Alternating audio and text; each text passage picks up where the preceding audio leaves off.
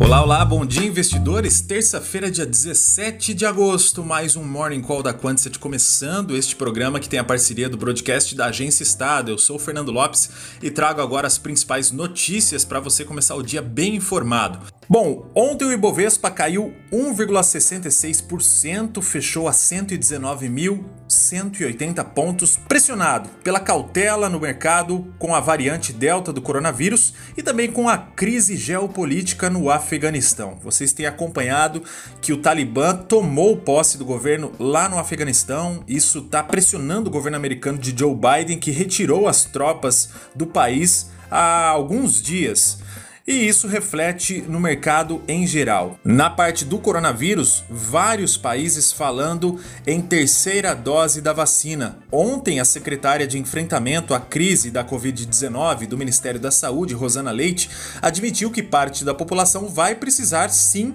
tomar a terceira dose do imunizante. Alguns governos locais, inclusive, já estão planejando este reforço para os idosos. E essas preocupações pesam principalmente na retomada de setores como de turismo. Ontem, por exemplo, a CVC reportou mais um balanço fraco com prejuízo líquido de 175 milhões de reais no segundo trimestre do ano. Foi a ação que mais caiu dentro do índice Bovespa, uma queda de 8,55%.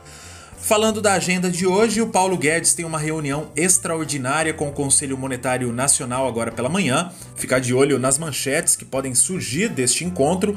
À tarde, Roberto Campos Neto participa de evento online promovido pelo Bradesco. O mercado também está de olho nas falas do presidente do Banco Central, porque na sexta passada ele deu declarações fortes sobre a alta dos preços e a dificuldade para controlar a inflação. A Câmara dos Deputados pode votar hoje a reforma do imposto de renda.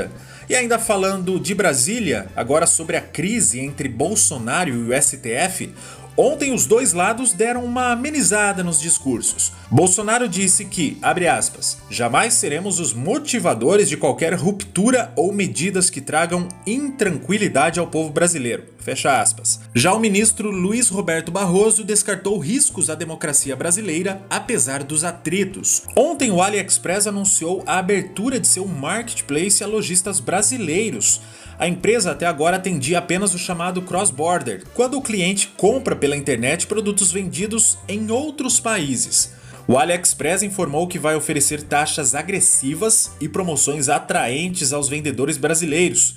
Segundo a companhia, os lojistas pagarão entre 5 e 8% de seu faturamento à plataforma. No geral, hoje, a concorrência trabalha com taxas de dois dígitos, isso pode impactar diretamente nos resultados das varejistas brasileiras. Ontem mesmo os papéis de Via e Magalu caíram forte no pregão. E eu trago agora mais um detalhe do setor empresarial, falando de Redditor.